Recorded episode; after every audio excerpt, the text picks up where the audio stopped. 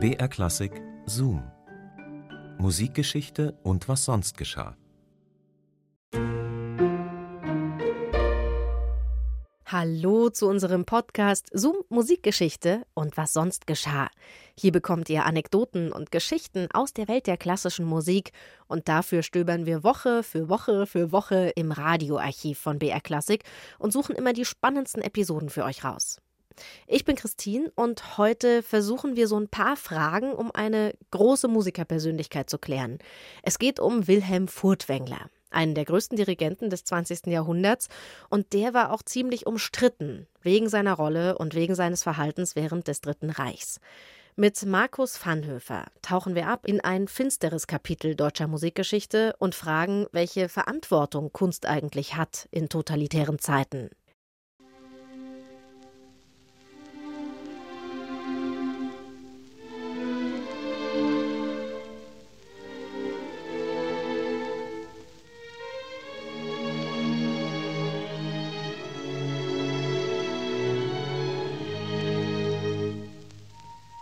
Der Artikel erschien am 25. November 1934 in der Deutschen Allgemeinen Zeitung.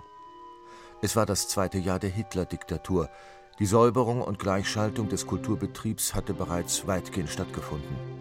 Ob Judentum oder Kulturbolschewismus, das braune Regime hatte ausgemerzt, was es auszumerzen gab.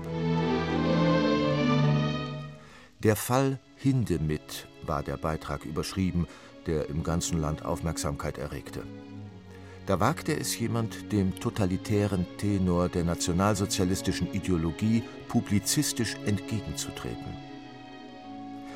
Es ist sicher, dass niemand der jüngeren Generation so viel für das Ansehen der deutschen Musik im Ausland getan hat wie Paul Hindemith. Und weiter noch, wir können es uns nicht leisten, angesichts der auf der ganzen Welt herrschenden unsäglichen Armut an wahrhaft produktiven Musikern auf einen Mann wie Hindemith ohne weiteres zu verzichten. Der Verfasser des subversiven Artikels ist nicht irgendwer. Es ist die mystische Lichtgestalt der deutschen Musik, der Dirigent Wilhelm Furtwängler.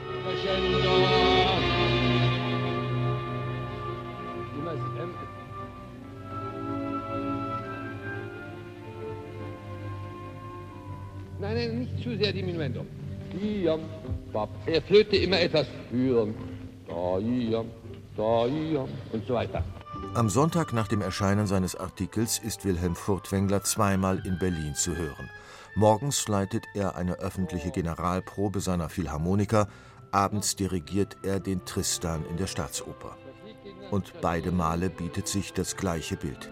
Sobald Furtwängler sich zeigt, brechen im Publikum minutenlange Beifallstürme los.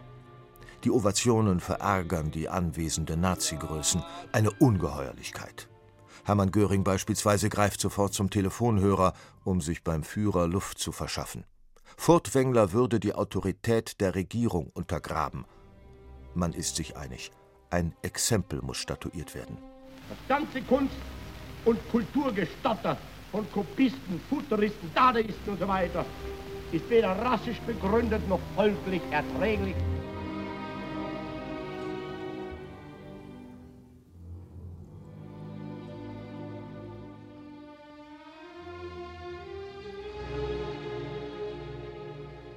Ein Blick zurück, denn der Fall Hindemith hat eine Vorgeschichte. Die nationalsozialistische Machtübernahme und deren Auswirkung auf das deutsche Kulturleben hatten Wilhelm Furtwängler Sorgen bereitet. So notierte er unter dem Stichwort Hitler, die Gesinnung bringt einen falschen Ton in die Kunstbeurteilung. Die Schönheit ist das einzige Kriterium. Kann Schönheit vor Verfolgung schützen? Andere Künstler hatten anders gedacht und waren wie Arnold Schönberg und Bruno Walter emigriert.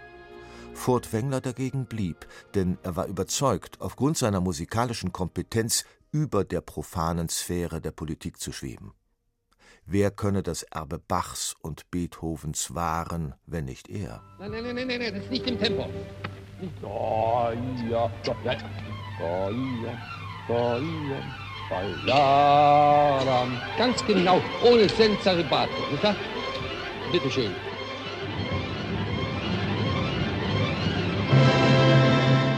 Furtwängler ist ein Weltstar. Deshalb rufieren die Nazis den berühmten Maestro. Sie bieten ihm Orden und Ehrenämter an. Der Dirigent ist geschmeichelt. Dennoch kommt es bald zu Unstimmigkeiten. Die Spannungen verschärfen sich, als Furtwängler bei Paul Hindemith Mattis der Maler bestellt. Die Braunhemden untersagen die Uraufführung der Oper mit folgendem Argument. Neutöner Hindemith sei zwar kein Jude, aber zumindest ein entarteter Kulturbolschewik und, was immer das sein mag, jüdisch versippt. Wütend wendet sich Wilhelm Furtwängler mit jenem legendären Artikel vom 25. November 1934 an die Öffentlichkeit. Die Antwort der NS-Ideologen kommt prompt und gnadenlos.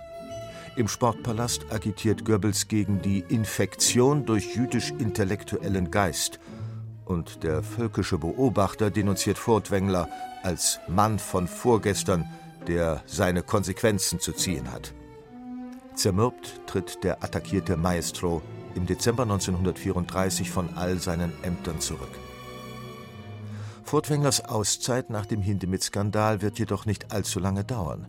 Er ist international viel zu exponiert, dass ihn die Nazis einfach in der Versenkung verschwinden lassen können. Bereits im April 1935 steht er wieder vor seinen Berliner Philharmonikern und als er im Januar 1937 seinen 50. feiert, erhält er Glückwünsche von höchster Stelle. Goebbels schickt einen silbernen Taktstock und Hitler ein signiertes Foto. Wilhelm Furtwängler, der tragische Maestro. Seine kritische Distanz zum Dritten Reich ist ein offenes Geheimnis. Dennoch lässt er sich von der Nazi-Propaganda immer wieder missbrauchen. Und so haftet seinem Mythos, dem Mythos vom großen deutschen Klangzauberer, bis heute das Stigma des Hakenkreuzes an.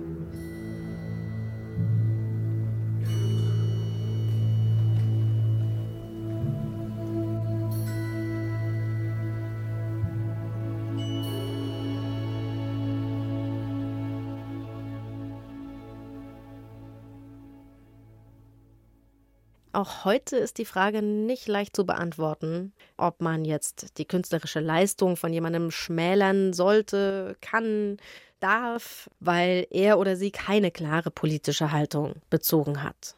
Oder ob man die Kunst und das, was da geschaffen wurde, in den Vordergrund stellt. Wirklich eine schwierige Frage. Zoom, Musikgeschichte und was sonst geschah gibt's immer samstags neu in der ARD Audiothek und natürlich überall da, wo ihr Podcasts hört. Ich freue mich, wenn euch der Podcast gefällt, wenn ihr ein kleines Abo dalasst. Und beim nächsten Mal gibt's dann was zu feiern. Und zwar den 100. Geburtstag einer richtig großen und bis heute umjubelten Sängerin. Maria Callas. L'étreinte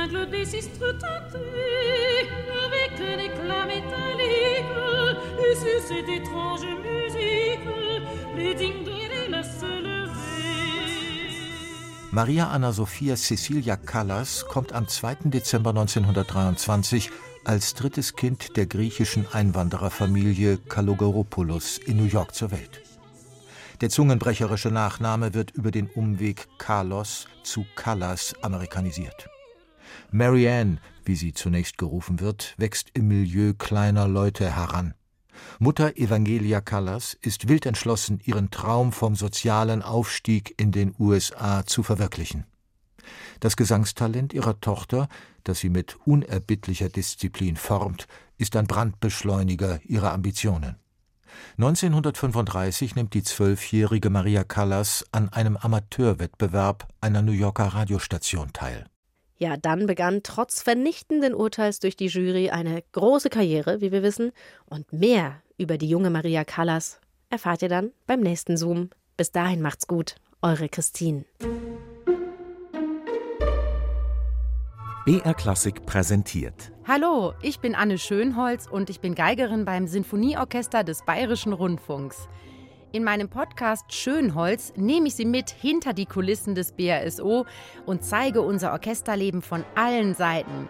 Sie sind hautnah dabei, wenn unser Konzertmeister extrem an Lampenfieber leidet. Von jedem Konzert, ich dachte, ich will nicht raus. Sie erfahren, was bei unseren Solistinnen und Solisten wie Anne-Sophie Mutter backstage so los ist. Im Prinzip sind meine Hunde immer backstage dabei.